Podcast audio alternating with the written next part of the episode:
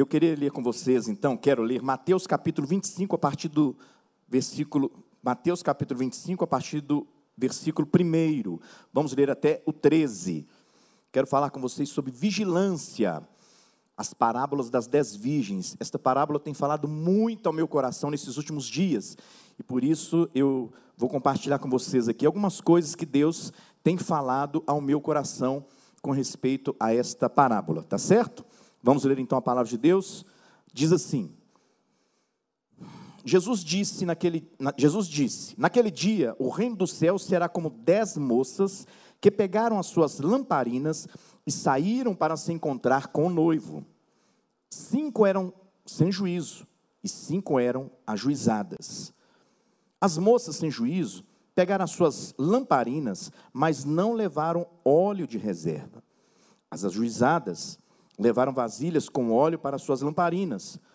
Como o noivo estava demorando, as dez moças começaram a cochilar e pegaram no sono. À meia-noite se ouviu este grito: O noivo está chegando, venham se encontrar com ele. Então as dez moças acordaram e acenderam as suas lamparinas. Aí as moças sem juízo disseram às outras: Deem um pouco de óleo para nós, pois as nossas lamparinas estão se apagando. De jeito nenhum, responderam as moças ajuizadas. O óleo que nós temos não dá para nós e para vocês. Se vocês querem óleo, vão comprar. Então as moças sem juízo saíram para comprar o óleo. E enquanto estavam fora, o noivo chegou. As cinco moças que estavam com as lamparinas prontas entraram com ele para as festas do casamento e a porta foi trancada. Mais tarde, as outras chegaram e começaram a gritar: Senhor, Senhor, nos deixe entrar. O noivo respondeu: Eu afirmo a vocês que isto é verdade. Eu não sei quem são vocês. E Jesus terminou dizendo: Portanto, fiquem vigiando, porque vocês não sabem qual será o dia e a hora. Amém? Gente, olha, essa parábola fala sobre a volta de Cristo.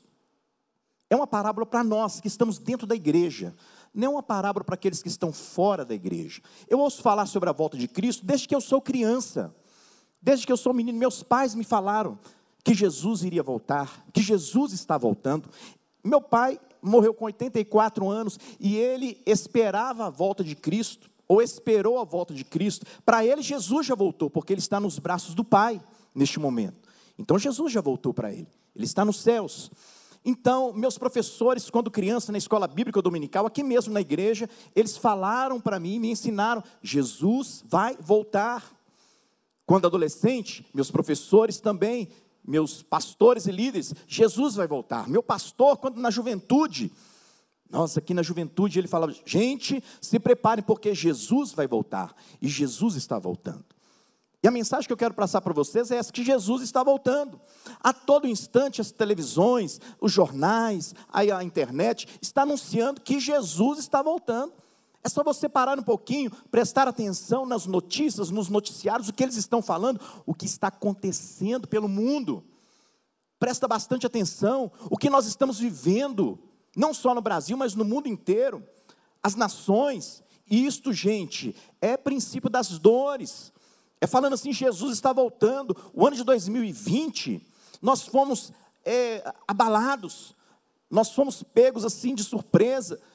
A nossa vida teve uma mudança muito drástica, muito forte. E nós compreendemos que era Deus nos sacudindo, falando assim: se preparem, porque eu estou voltando. Então nós tivemos aí muitas mortes, muitas coisas acontecendo agora, a guerra lá em Israel de uma maneira é diferente das outras. Então tudo isso é Deus mostrando para a gente, Deus nos preparando. É para nós abrirmos os nossos olhos. Sair um pouquinho do TikTok e prestar atenção mais em outras coisas que estão acontecendo, mais sérias. E nós vamos ver quanto Deus está falando, quanto as notícias estão falando para nós que o nosso Senhor está voltando né, que um dia nós encontraremos com Ele nos céus, que um dia nós encontraremos com Ele nas nuvens. Então é sobre isso. Esta parábola, ela fala para nós que somos crentes. Ela é conhecida como a parábola das virgens nécias. Uma das mais conhecidas parábolas, é, ela aparece apenas em um dos evangelhos. A parábola tem um tema claramente escatológico: estar preparado para o juízo final, vigilância. Né? Na Idade Média, no período da história da Europa, entre o século V e o século XV, foi uma das parábolas mais populares com enorme influência sobre as artes, a arte gótica, as esculturas, a arquitetura de catedrais, né, na Alemanha, na França, quando você for, ou se você já foi na Alemanha e na França, você pode entrar naquelas catedrais mais antigas, você vai ver lá é, refletido, é, pintado ali, essa, essa escultura, né, falando sobre essa parábola aqui das dez virgens, que foi uma das mais faladas nesta época aqui do século V e século V. Essa palavra é uma das sequências de respostas que Jesus deu aos seus discípulos. Jesus, ele pregou e os seus discípulos então começaram a perguntar. E esta parábola foi uma das respostas que Jesus deu a eles. Né? Lá em Mateus capítulo 24, versículo 3, diz assim: Tendo Jesus se sentado no Monte das Oliveiras, os discípulos dirigiram-se a ele, em particular. Então, a conversa muito de Jesus com os discípulos, e eles perguntaram: Dize-nos, quando acontecerão estas coisas que o Senhor falou? E qual será o sinal da tua vinda e do fim dos tempos? Então aqui Jesus ele responde né, para eles sobre a vinda dele. Nessa parábola, Cristo ele é o noivo. Essa parábola que nós acabamos de ler aqui. Jesus Cristo é aquele noivo que chegou lá e entrou né, com as virgens para o casamento. Está escrito lá em Lucas capítulo 5, versículo 34 e 35, diz assim: Jesus respondeu: Podem vocês fazer os convidados do noivo jejuar enquanto o noivo está com ele? Jesus falando dele mesmo. Mas virão dias quando o noivo lhe será tirado, naqueles dias sim vocês jejuarão. Então, o evento, gente, é a segunda vinda de Cristo. A parábola é dirigida àqueles que estão dentro da igreja. Então, eu quero que você agora pense em você. Não pense em quem está lá fora. Não pense em quem está desviado. Pense agora em você. As virgens somos nós, nós os crentes. Eu, você, os milhares de cristãos que estão neste mundo. E o apóstolo Paulo, ele compara os seguidores de Cristo a virgens. 2 Coríntios, capítulo 11, versículo 2. Olha o que está escrito pelo apóstolo Paulo na palavra de Deus. O zelo que tenho por vocês é um zelo que vem de Deus. Eu os prometi a um único marido, Cristo querendo apresentá-los a ele como uma virgem pura. Está saindo aí os versículos? Está saindo? Tá ou não está, gente?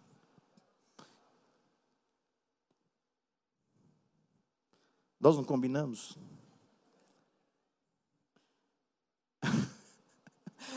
então vou parar um pouquinho de falar de versículo aqui. Aí você faz um, um joia para mim que está tudo ok. Tá bom? Então, gente, Aqui o apóstolo Paulo compara aqui a, a nós como estas virgens. E ele falando assim: Eu estou preparando vocês né, para um noivo, alguma coisa muito linda que vai acontecer. Então, o que eu quero falar que essa parábola ela fala muito para nós, muito a nosso respeito, muito ao que nós podemos fazer, o que devemos fazer. Eu quero que você abra comigo Lucas capítulo 12, versículo 35 e 38. Olha na sua Bíblia aí. Lucas.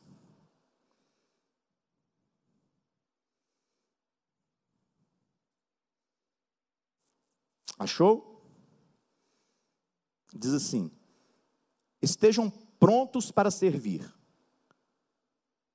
e conservem acesas as suas candeias, como aqueles que esperam seu senhor voltar de um banquete de casamento, para que quando ele chegar e bater, possam abrir-lhe a porta imediatamente.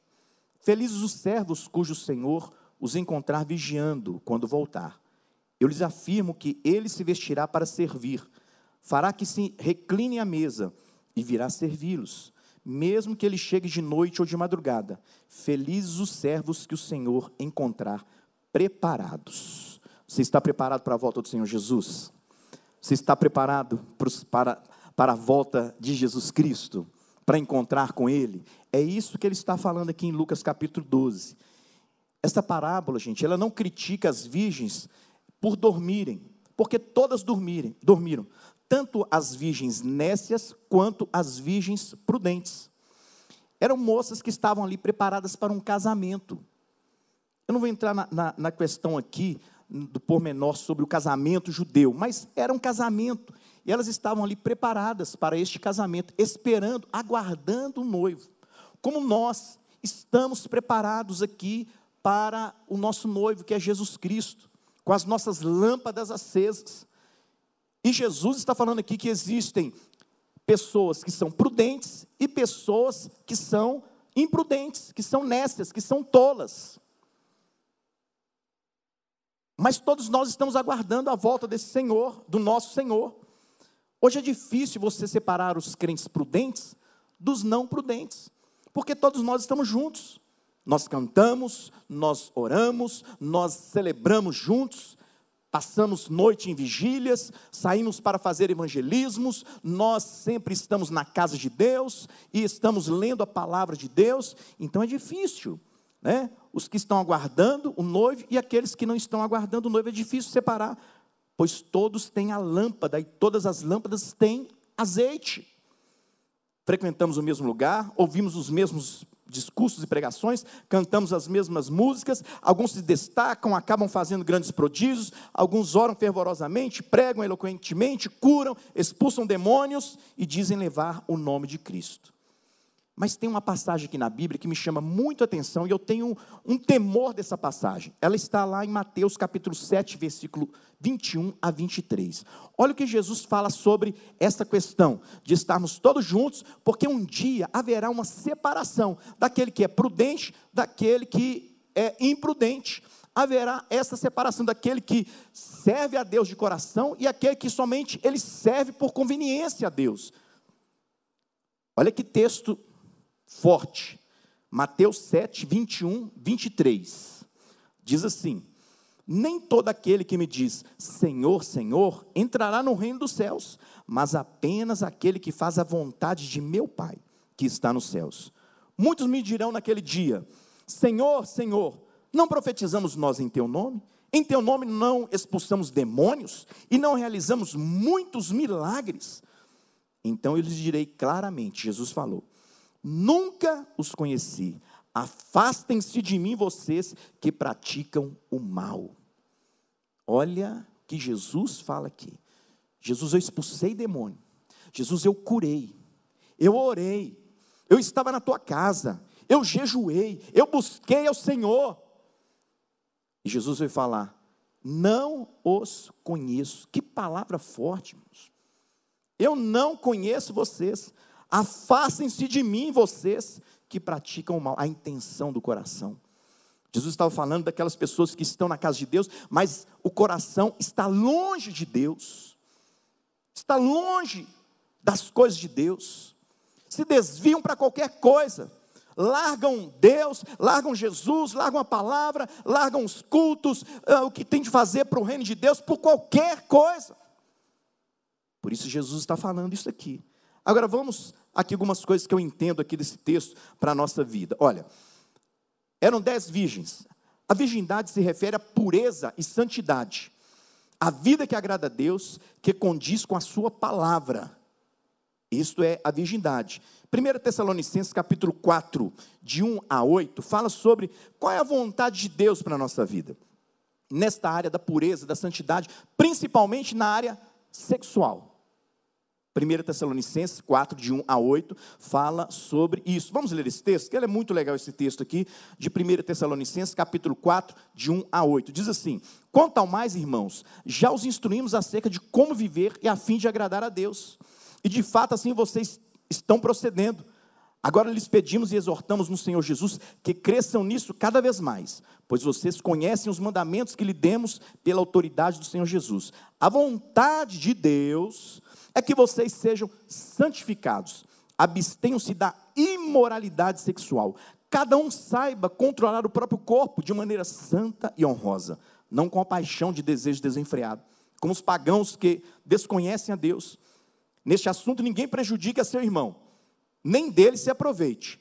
O Senhor castigará todas essas práticas, como já lhe dissemos e asseguramos, porque Deus não nos chamou para que a gente? A impureza mas para a santidade. Portanto, aquele que rejeita essas coisas não está rejeitando o homem, mas a Deus, que lhes dá o seu Espírito Santo. Que texto, hein? Hebreus capítulo 12, 14, a parte B fala assim: sem santidade ninguém verá, verá o Senhor, sem santidade ninguém verá a Deus. Então, eu sei que o pastor Tiago, a pastora Fabiana e os demais pastores já têm falado muito sobre esta área aqui da santidade, da santificação, namoro santo, viver uma vida mais perto de Deus, longe das coisas do mundo. Né? Eles têm falado muito sobre isso. Mas nós temos visto ainda que muitos irmãos ainda estão vivendo uma vida no pecado, estão vivendo uma vida no erro, e não estão vigilantes com respeito à volta de Cristo. Quer dizer, estão participando de, de coisas que não devem, né, sai do culto, às vezes vai para motel, está né, é, namorando, entra no carro sozinho ali, e o, e o, e o, não é o carro que liga, não, é outra coisa que liga. Então, assim, os negócios vai, vão acontecendo e o tempo vai passando, a pessoa não se apercebe que ele tem que estar vigilante para a volta de Cristo eu e minha esposa, nós ministramos aqui o curso de noivos, um lindo curso, um curso, um curso muito abençoado, que tem assim influenciado muitas igrejas, muitas pessoas, muitos irmãos aqui também da igreja. E nós vimos, notamos nesses anos que 90% dos jovens que vão para o curso de noivos já vivem uma vida sexual ativa. Quer dizer, já estão fazendo as coisas como se fossem casados. E aí, quando chegam no casamento, não há um prazer sexual porque já merendaram antes do recreio. Perdeu a graça, perdeu o, o prazer. Quando é mesmo para fazer as coisas, não tem prazer. Então nós notamos isso e começamos a, a, a ministrar para eles nesta área, logo na primeira lição. Eu me lembro de um casal de jovens que eles vieram, ele, a menina falou assim: o pai, eu vou para a casa da fulana de tal, vou dormir lá. Só que ela foi para um hotel com o namorado. Foi dormir lá. Isso de sábado para domingo. No domingo eles estariam aqui no curso de noivos. Eles eram novos convertidos. E aí eles aterrizaram logo na primeira aula que a gente fala sobre santificação. Para de ir ao motel, para com isso, muda a vida. Aquela palavra aqui baseada em 1 Tessalonicenses capítulo 4, de 1 a 8. E eles ficaram assim com o olho esbugalhado, olhando um para o outro. Voltaram para o hotel, meio assim, cabisbaixo, meio desconfiado. Entraram no quarto, falaram: vamos embora. Esse negócio não dá para a gente mais não. E aí eles deixaram o hotel, foram cada um para sua casa, e depois vieram testemunhar para a gente: olha, aquela palavra mudou a nossa vida nós fizemos um propósito de santificação até o nosso casamento e começamos a orar. E eles já se casaram, já têm até filhos, mas eles retornaram para testemunhar para os, os noivos aqui. Algo muito lindo que Deus fez na vida deles. Então tem coisas, gente, que a gente tem que mudar na nossa vida. O que tem derrubado a vida de santidade do jovem cristão é acharem que tudo é normal, tudo é natural né, vive, é, viver fazendo o que os amigos fazem, que os outros fazem. Tudo é normal. A frase mais comum é: todo mundo faz, todos estão fazendo. Não tem nada a ver, isso é coisa mais tranquila. Né? E aí, os jovens estão sendo derrubados por causa dessa frase. Não tem nada a ver. Não tem nada a ver eu sair com os meus amigos para tomar uma. Não tem nada a ver eu ir com minha namorada ou minha noiva a um motel. Não tem nada a ver um filminho, um pornô, pastor, de vez em quando é bom isso aí. Né? Isso é o que eles estão falando, tá bom, gente? Não tem nada a ver fazer uma brincadeirinha de vez em quando é com a cara do outro. Não tem nada a ver postar esse vídeo mostrando meu corpo. Eu nunca vi tantas moças crentes postando foto de biquíni, mostrando a marquinha do, do, do, do branquinho, do queimado, do branquinho. Do queimado do branquinho, né? Eu nunca vi um negócio desse. Um dia um noivo me ligou e eu olhei assim a foto dele e dela no WhatsApp, ela de biquíni, um mulherão de um metro e setenta. Aí eu falei para ele, meu irmão, você vai ter que mudar essa foto aqui, ué. Todo mundo vai querer ter essa foto em casa, hein? Olha aqui, você com a sua noiva, não, isso aqui é só para você, você vai casar com ela, ela é sua, rapaz.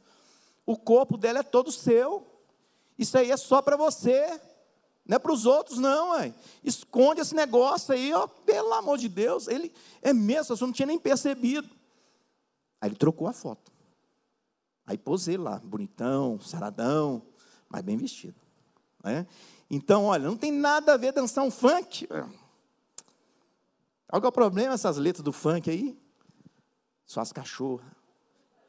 Não tem um negócio assim? As, as próprias mulheres, gente. Era para as feministas entrarem agora falando: nós não aceitamos essas músicas. Nenhuma delas falam nada. É feminismo só por conveniência. Né? Não tem nada a ver um jogo de carta, de, de pôquer, de baralho, é, essas coisas assim. Então, a, a, você vai fazendo as coisas porque não tem nada a ver, porque está todo mundo fazendo, coisa mais natural. É normal fazer, está todo mundo fazendo, pastor. Isso é bobagem. Aí nós vamos fazendo as coisas. Não vamos prestando atenção no que está acontecendo. Não vamos prestando atenção nos caminhos que estamos tomando. A palavra de Deus diz que tudo é permitido, mas nem tudo convém. Tudo é permitido, mas nem tudo edifica. Você pode fazer qualquer coisa, meu, qualquer coisa. Mas nem tudo convém você que é um cristão, que é um crente, que entregou a vida para Jesus, você fazer. Nem tudo vai edificar a sua vida, pelo contrário, vai trazer tristeza, vai trazer peso e pecado. Então você tem que sair fora disso aí. Eu atendi uma, uma eu mais um outro pastor atendemos um casal. Eles já casados, tinham filhos, já de 14, 16 anos. E esta moça, ela estava, o que, que o marido me contou? Pastor, minha moça, minha, minha esposa entrou na, na internet, num site de relacionamento, e ela se apaixonou por um homem lá do Rio de Janeiro, e ela disse que vai para o Rio de Janeiro ficar com esse moço. Aí, nós tentamos argumentar, estava ela e ele, ele aqui, da nossa igreja. E aí eu perguntei, perguntando, fazendo algumas perguntas, e nada, e nós notamos que aquela mulher estava com um sorriso no canto dos lábios, tudo que a gente falava, aquele sorriso sarcástico. E nós pedimos para ela sair da sala. Você pode esperar lá fora, eu vou conversar com seu marido aqui. Quando ela saiu, aí nós engrossamos com o rapaz. O que que você fez que a sua esposa está possessa? Que isso? Sua esposa está com demônio. Tem demônio essa mulher. O que que você fez? Você fez alguma coisa errada, que entrou um demônio na sua esposa. E aí ele, ele meio que gaguejando falou, pastor, olha o seguinte, quando nós fomos casar, compramos um lote e nós fomos construir uma casa, eu marcava, eu ia para lá todo final de semana, eu, e eu marcava com garotas de programas e com prostitutas lá na nossa casa. Marcava pela internet. Chegava lá, encontrava, e elas iam embora, eu ia fazer o que tinha de fazer. E vocês estão morando nesta casa? Nesta casa. Aí eu falei, então por isso que sua esposa está possessa. Há quanto tempo você está fazendo isso? Pastor, eu, eu mexo com pornografia já há muito tempo. Não consegui sair disto. E eu falei para ele: olha, talvez seus filhos devem estar na prostituição. Ele tomou um susto. Pastor, é mesmo. Agora estou vendo. A minha filha, de 14 anos, é uma mocinha. Ela anda com um shortinho, pastor. Aquele shortinho que aparece a bananinha, né? E ela entra no meio dos rapazes e ficam ali. Tem uns que aparecem o, o cacho todo, mas era só a bananinha dela. E ela está no meio dos rapazes. E seu filho? Meu filho, ele está enfurnado é, num site de homossexualismo. Eu falei, você vai ter que, você vai ter que pôr o rosto no pó. Você vai ter que buscar a Deus. Você vai ter que chorar. Você vai ter que, você vai ter que lutar pela sua família. Sua família, Satanás entrou e destruiu a sua família. E realmente destruiu aquela família. Aquela mulher, ela foi para o Rio de Janeiro e foi para o motel com o homem. E quando, depois do, do, do, do, ato sexual lá, ela, ela tomou um susto, ela acordou, ela sentou na beirada da cama e começou a chorar. O que eu estou fazendo aqui? Por que, que eu estou aqui? Meus filhos, minha família. E ela voltou do Rio de Janeiro para Belo Horizonte. Mas aí o marido já tinha saído de casa. A família foi totalmente arrebentada, destruída, porque não houve vigilância. É assim que acontece. Satanás, ele vai dando corda, ele vai deixando você fazer algumas coisas. Aí você vai fazendo, não tem nada a ver, e eu vou fazendo. Mas depois ele puxa a corda, ele cobra caro. Não fica de graça brincar com as coisas de Satanás.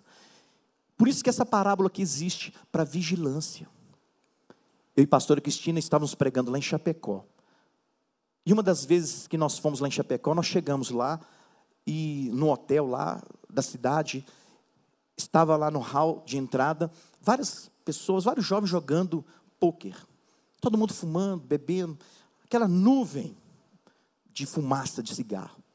E nós perguntamos ali, aquele moço que estava no balcão, o que, que está acontecendo aqui? Que cheiro de cigarro é esse? Que coisa? Aí ele, é, tá, estão jogando pôquer aí, tem um campeonato de pôquer na cidade. Mas tinha que ser logo aqui? Pois é, aqui. E nós fomos dormir. Entramos por quarto. Lá por volta de uma hora, entra uma mulher no quarto de cima, meia-noite, tudo em silêncio, e nós ouvimos ela falar, que ela falava muito baixo, mas nós ouvimos mesmo assim. Ah, eu estou aqui e quero ver ele me achar. É, eu saí de casa com um menino e tal, e tudo. Uma hora depois, este homem entra no hotel, vai no quarto dessa mulher, arrebenta a porta do quarto e começa uma sessão pancadaria, tudo caindo, o menino gritando, a mulher apanhando, o homem saculejando a mulher, olha, e nós acordamos com aquela gritaria, ligamos para a portaria, ligamos para a polícia, nada da polícia aparecer, nada da portaria, e o pau comendo lá em cima, trem, olha, vai matar essa mulher, vai matar a mulher, eu sei que ele pegou o menino, voltou, essa mulher chorou a noite inteira, perturbou a gente a noite inteira, não dormimos, mas nós vimos que tinham demônios ali naquele, naquele hotel. Foi a primeira vez que aconteceu isso. Nós já fomos lá diversas vezes, mas a primeira vez que aconteceu isso. Aí nós vimos, é o ponto de contato satânico. Essas pessoas que estavam ali trouxeram demônios para aquele hotel. E ali nós estávamos numa luta muito grande, porque nós íamos pregar. E tivemos que orar e tivemos que batalhar, e tivemos que orar naquele hotel para nós ministrarmos aos irmãos ali. Então tem coisa que você não pode fazer, tem coisa que, que o cristão ele tem que vigiar. Não dá, tem coisas que não dá para nós fazermos. Mas vamos lá, olha. Existe um versículo aqui em 1 João, capítulo 2, 14, palavra de Deus, diz assim: olha, filhinhos, eu escrevi a vocês porque vocês conhecem um pai. Pais, eu vos escrevi a vocês, porque conhecem aquele que é desde o princípio. Mas agora, o pedacinho desse versículo aqui, que Satanás treme, ele treme por causa de vocês que são jovens. Jovens, eu escrevi a vocês, porque vocês são fortes, e em vocês a palavra de Deus permanece, e vocês venceram o maligno. Não vai vencer, não. Venceram o maligno. Então, jovens, eu vos escrevi porque sois o quê? Fortes. Quem é forte aí? Forte. Não é só forte fisicamente, não, peito de pombo, coxa grossa, não. É forte espiritualmente. É aquele cara robusto espiritual, que enfrenta qualquer coisa, que ora, que busca Deus, que ele está preparado para evangelizar, para pregar, para entregar um folheto, que entra na sala da faculdade e ele fala de Jesus, ele põe um folheto lá e não quer nem saber quem está ali, ele distribui o folheto, ele prega a palavra de Deus, ele distribui Bíblias, ele dá presentes que falam das coisas de Deus.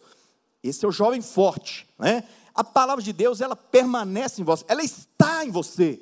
O jovem, ele tem essa capacidade de guardar a palavra de Deus, de decorar versículos bíblicos, de falar textos da palavra de Deus. Vocês são muito inteligentes, vocês são muito capazes, têm uma mente acima da média. Vocês conseguem fazer coisas que às vezes vocês até ficam perguntando: será que fui eu mesmo? Mas é, é a capacidade. E vocês já venceram quem? o diabo, o maligno. Você já venceu o maligno. Você não precisa ter medo, não. Tem que enfrentar. Você tem que partir para cima. Você tem que ganhar essa guerra. Você tem que vencer o pecado, porque a palavra de Deus chama você de vencedor. Este versículo aqui foi escrito para o jovem. Jovens, eu vos escrevi, porque sois fortes. A palavra de Deus está em vós e já tem desvencido o maligno. Você não vai vencer o maligno, não, você já venceu. Não deixa ele pisar em você, não. Não deixa Satanás te humilhar. Não deixa Satanás falar com você qualquer coisa. Toma posse da palavra de Deus, toma posse da autoridade que Deus tem te dado. Jesus, ele te chamou para a vitória, não é para derrota. Ele te chamou para você influenciar os outros, não para os outros te influenciarem. Jesus te chamou e te colocou em lugares que eu não posso ir, pastor Tiago não pode ir, mas você está lá para testemunhar das coisas de Deus. Deus te coloca, ou vai te colocar em lugares que é para você estar lá. Talvez você vai estar num cargo de muita autoridade. Deus te colocou lá com um propósito. Deus te fez estar ali porque Ele conta com você, Ele sabe que você é forte. Ele sabe que você tem a palavra dele no coração. E você vai pregar. E pessoas, elas vão é, entregar a vida para Jesus. Então, gente, existem dentro da igreja aquele que é prudente e aquele que não é prudente. Prudente é aquele que está com a palavra de Deus, ele busca o Senhor de coração, ele levanta de madrugada a hora, ele testemunha, é um crente para valer. É? O imprudente é aquela pessoa que ela está, mas você não pode contar com ele. Um dia está, outro dia não está. Um dia está crente, no outro dia está mais ou menos. Um dia está firme com Deus, mas no outro dia está tomando uma cervejinha, está entrando num vinhozinho, está fazendo coisas que não deve fazer. Então essa é, é imprudente. Dois tipos de crente na igreja. Não é verdade? O sono, o sono da indiferença e o sono normal que todos têm. Tem gente que ele é displicente mesmo. As coisas estão acontecendo, ele, ele não está percebendo de nada. As coisas estão é, passando na vida dele e ele está levando a vida na flauta. É, ele, ele não estuda, ele não se firma na casa de Deus, ele não leva né, um namoro a sério não procura uma moça séria para namorar, para formar uma família. Deixa a vida me levar, a vida leva aí. Um dia vai dar certo. Quem sabe?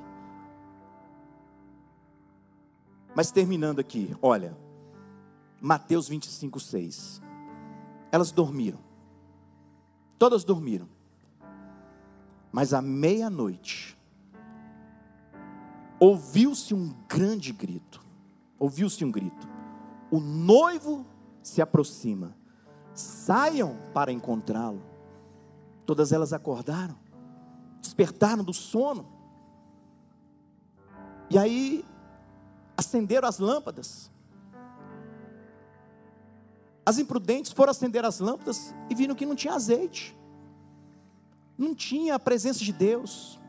Não tinha palavra. Não tinha versículo bíblico. Não tinha uma vida de santidade. Ei, vocês podem nos ajudar. Dê-nos azeite, dê-nos óleo, dê-nos do Espírito Santo, dê-nos da sua santificação. E as prudentes disseram: Não, tem coisa que não dá para você dar para o outro.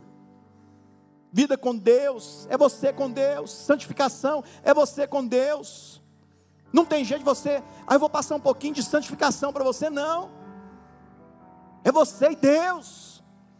Você não pode ficar desapercebido, sem azeite, sem se encher de Deus, sem se encher do Espírito Santo, das coisas que vêm do céu, do alto. Santificação, querida, é estar mais perto de Deus. Quanto mais perto, mais santo. Quanto mais buscamos, mais santos. Quanto mais longe, mais sujo. Mais sem a presença de Deus. Mais pesado, mais triste na vida espiritual. Então nós temos que aprender isso. Ou eu vou estar perto de Deus, ou eu vou estar longe de Deus. Então ouviu-se à meia-noite o grito, à meia-noite em plena escuridão. É, ninguém fica esperando ninguém chegar, alguém chegar em casa à meia-noite. Meia-noite eu já estou com as portas trancadas, chave na porta, não estou esperando ninguém. Será assim a volta de Cristo. Quando não é, estamos esperando, à meia-noite, talvez em plena tribulação, em guerras, em dificuldades, em doenças, em, em outras coisas, e Jesus vai voltar, a trombeta vai soar.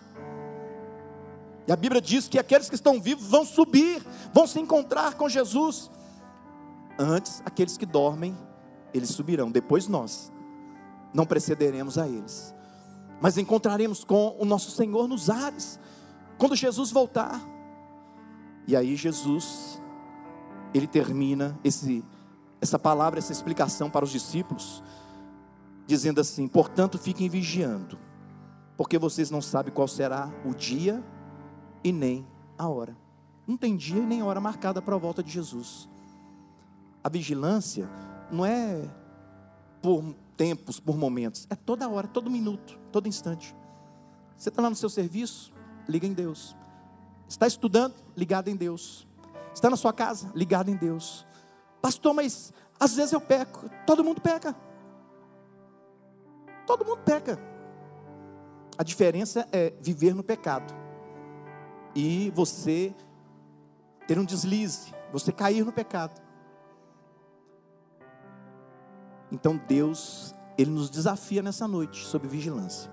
Como é que está a sua vida? Como é que está o seu coração? Como é que você tem vivido para Deus? Deus tem nos falado de muitas maneiras aqui deste púlpito. Palavras tremendas têm sido faladas aqui. Eu tenho ouvido vocês aos sábados, tenho assistido. Que palavras saem daqui? Deus tem falado. Deus nunca deixou de falar. Nós é que não estamos ouvindo o que Deus está falando. Queremos continuar a vida da mesma maneira. Mas Deus está nos chamando nesta noite. Conserta aí a sua trajetória, muda de vida, se prepare, porque esses são tempos finais e Jesus está voltando.